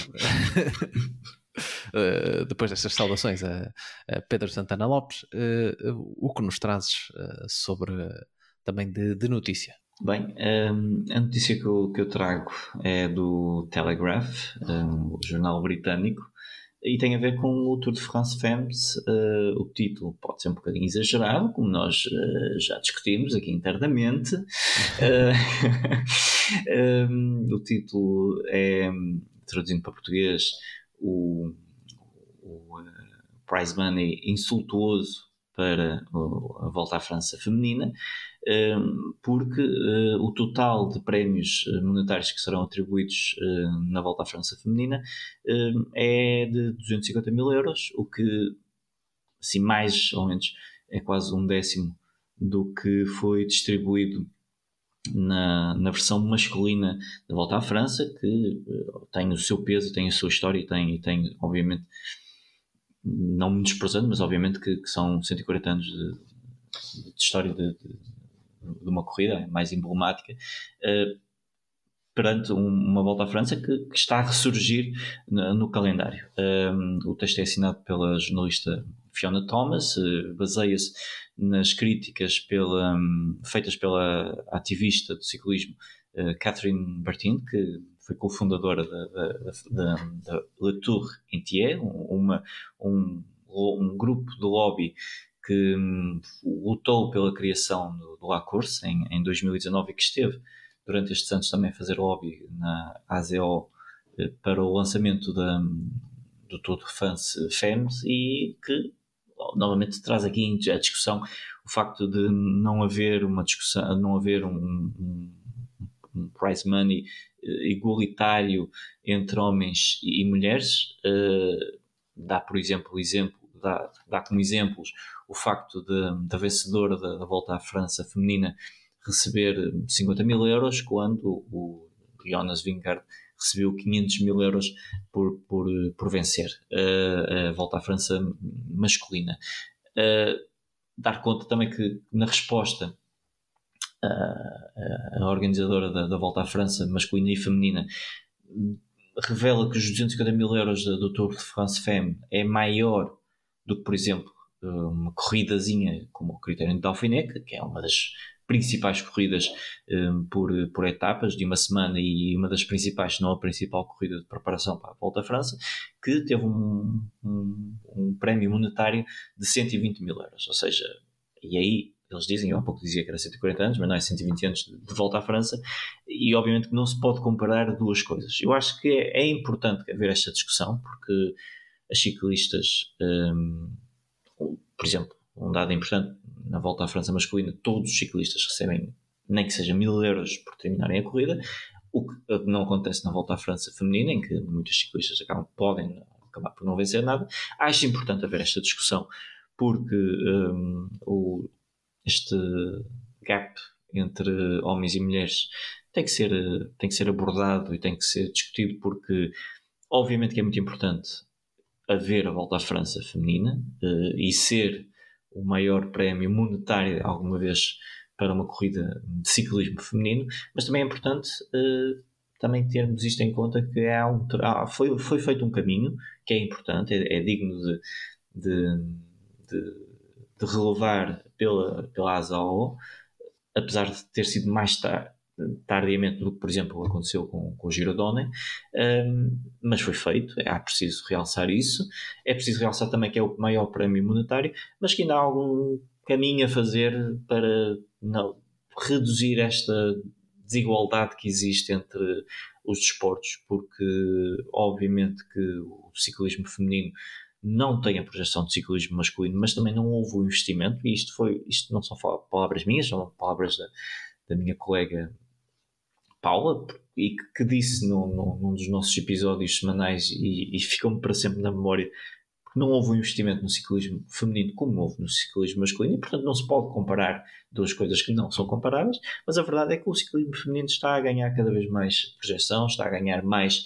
um, adeptos, e não é como alguns arquitetos reformados gostam de dizer, que isto aqui é toda uma política de de, de, algum grupo obscuro que futebol feminino, futebol ciclismo feminino é tudo aqui uma, uma grande cabala e que coitadas das ciclistas se caem, que consequências é que têm para a sua saúde. Curiosamente ninguém preocupa, ninguém pergunta a um futebolista ou a um ciclista quando leva uma bola na, nas partes baixas se isso se calhar não vai torná-lo impotente ou quê. Portanto acho que são coisas ridículas. O, o ciclismo feminino como o grande Tadej Pogacar diz, está, é muito interessante, tem dinâmicas diferentes do ciclismo masculino, é mais imprevisível e se o passo que foi dado pela ASAO é importante, também é importante haver, continuar uh, a discutir-se que, apesar de já ter sido dado um passo, ainda há muitos passos a dar até haver aqui uma igualdade entre, entre géneros, que, na minha opinião, é o que vai potenciar o ciclismo feminino de onde está uh, que há 5, 6 anos era, era, era, era totalmente um, uh, eh, impensável termos corridas de, cicli, de ciclismo feminino na, na, na, televisão, em sinal aberto, e hoje temos, e portanto há passos que estão a ser dados a nível internacional, a, nível nacional, também no ano passado tivemos a primeira uh, volta a Portugal feminina, espero que continuem a ser dados e que haja este investimento um, ehm, no ciclismo feminino, porque o ciclismo feminino tem todas as potencialidades do ciclismo masculino se forem lhe dadas as mesmas condições. Não podemos estar à espera que uh, o ciclismo feminino um, cresça quando tem um décimo do investimento do ciclismo masculino. É? Portanto, eu acho que é um, um, artigo que pode talvez ser um pouco exagerado nas palavras em que usa, mas acho que também toca aqui aspectos que são importantes. Ó oh Pedro, aproveito para, para te perguntar, tu até que tiveste foi neste mês de julho, tiveste a oportunidade de estar uh, na Inglaterra no, no europeu uh, de futebol feminino e trouxeste-nos essa também para quem, para quem te lê no, no, no, no site do, do Expresso e do Tribuna Expresso e também nas tuas redes sociais, foste-nos trazendo algumas das emoções que se viviam por lá. E o futebol também vive um bocadinho esta, o futebol feminino, esta, esta coisa entre como é que fica este meio caminho entre valorizar e reconhecer a importância dos passos que estão a ser dados mas não deixar de ver os passos que ainda precisam, que ainda, que ainda se precisam de continuar a dar. Como é que como é que tu viste e, nós também estamos aqui, lá está, eu, às vezes não, eu não fico muito confortável com esta questão, estamos aqui três, três tipos a mandar, três uhum. gajos a mandar uh, a construir teorias sobre, sobre o desporto, o desporto feminino, mas fazemos isto com, com maior humildade mas tu que estiveste lá e contactaste com, uh, com, com jogadoras e também com, com outros envolvidos na, na, coisa, como é, como é que está este, este meio caminho entre o que já foi feito e foi bem feito e o que é que ainda falta fazer? Como é que, qual é Sim. é esse sentimento dos atores que estão de volta da, da do desporto feminino? Uhum. Sim, esse, esse para lá é de facto muito, muito interessante porque este mês de julho deu-se deu-se a circunstância de, de, juntar esses dois, uh, esses dois acontecimentos muito, muito importantes. O europeu, que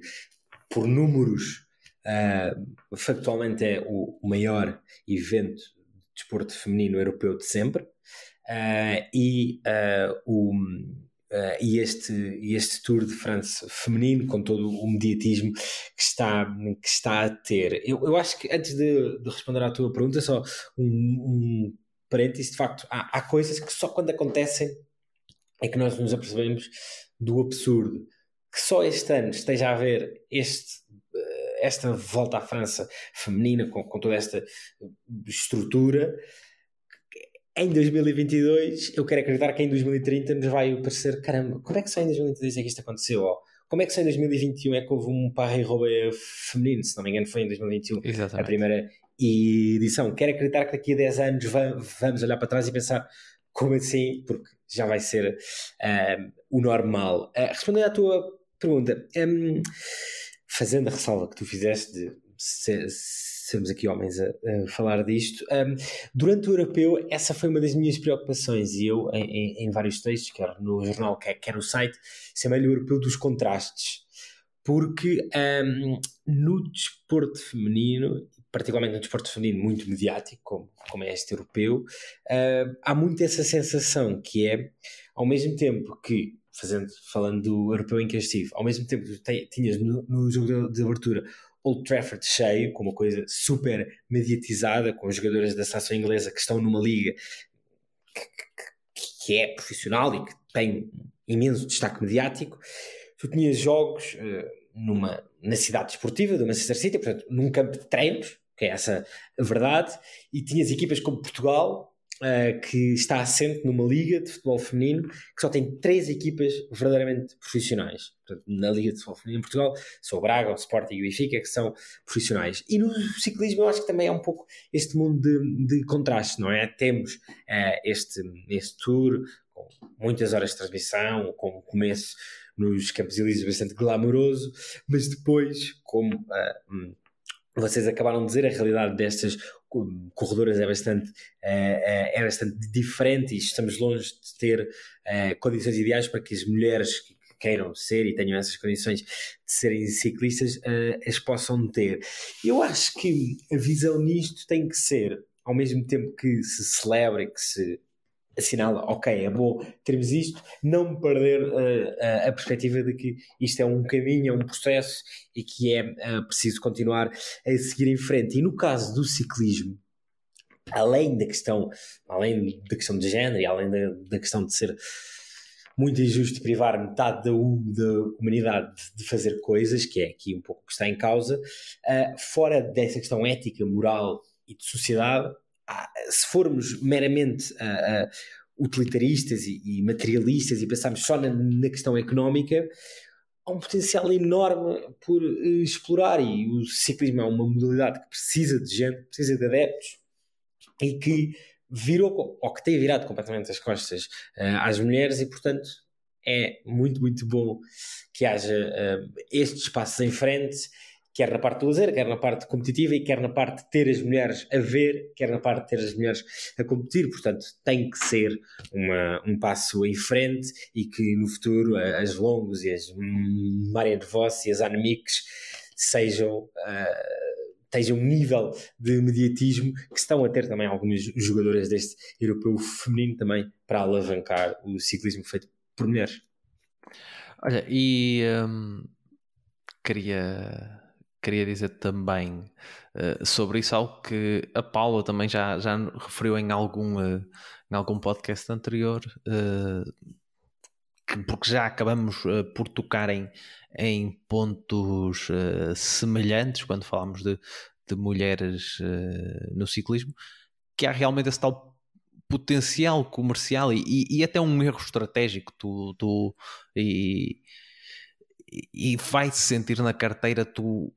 quereres uh, colocar uma, uma, uma falange do, do, do, teu público potencial fora, fora do ciclismo. E falando um bocadinho por, uh, entre aspas, experiência própria, nós vimos aqui nestas uh, duas edições que fizemos, quer no Giro, quer no Tour, uh, podcasts exclusivos, onde as pessoas tinham que chegar à frente e pagar para, para, para estar para ouvir os podcasts. Tivemos uma boa participação feminina, apesar de serem menor número, mas vejo que são uh, adeptas, uh, se calhar muito mais. Eu vejo as nossas uh, patronas, como nós chamamos, muito interventivos e muito participativos e muito, muito dinâmicas a quererem. lá está a interagir com, connosco, que, que fazemos o, os programas, não é, não é que, que, os homens também não o sejam, mas acho que, que é um potencial realmente que, que às vezes é, é desperdiçado com base nisso, porque uh, vejo que uh, as senhoras que gostam de, cicl de, ciclismo e de desporto no geral uh, gostam com mais, com mais afinco, são mais. não sei se é mais dedicadas a palavra certa, mas envolvem-se mais profundamente, se calhar também porque. lá está, porque durante muito tempo, se calhar quando eram crianças, a nossa geração ainda é uma daquelas que diz que ah, não, este desporto é coisa de, de homens e elas uh, exatamente para darem a volta por cima, não. Eu vou gostar de desporto e vou gostar ainda mais. Uh, e, e, por isso acho que mesmo do ponto de vista comercial uh, está aí uma oportunidade. E para. Eu normalmente não trago notícias, mas para terminar, e porque esta acho que é importante, mas lá está, vai ser, vai ser outra vez três gajos a discutirem coisas, coisas que se calhar não é, não é o seu lugar, uh, o chamado lugar de fala. Mas uh, ontem, uh, na etapa 2 do, do Tour de France Femme, a Marianne Vos, uma das, se não a me, mesmo a maior ciclista feminina de todos os tempos. Aliás, eu quando vou ouvindo as emissões do Tour de France Femme em inglês, as comentadoras uh, não se inibem de a chamar The Greatest of All Time, por isso, se elas o dizem, quem sou eu para negar? Uh, ela disse uh, na, na, entrevista final. ela assumiu a sua, a sua orientação sexual de uma forma muito, digamos, até muito soft. Ela disse: Eu agradeço sempre aos meus pais e nunca agradeço à minha namorada. E acho que é, que é talvez uma das formas mais uh, fáceis de colocar a coisa para, lá está, aqueles conspiracionistas, como falou o, o Nuno Neves há pouco, que acham que isto é tudo uma, uma questão política e nova ordem mundial e lavagem, lavagem de cérebros e não sei o quê se todos ficavam comovidos uh, quando o Vingard chegava à meta e, e podia beijar a, a, esposa e abraçar a filha, a Marianne Vos, uh, durante, durante todos estes anos, andou, digamos que, uh, a medir com pinças o facto de,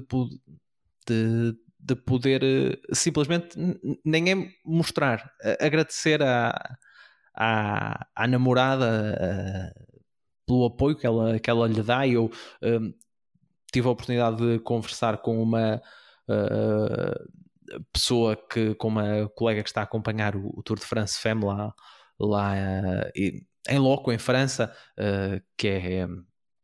a doutora Adriana Nogueira, que é uma, uma médica brasileira e que é muito ligada na questão do, do ciclismo feminino, teve essa oportunidade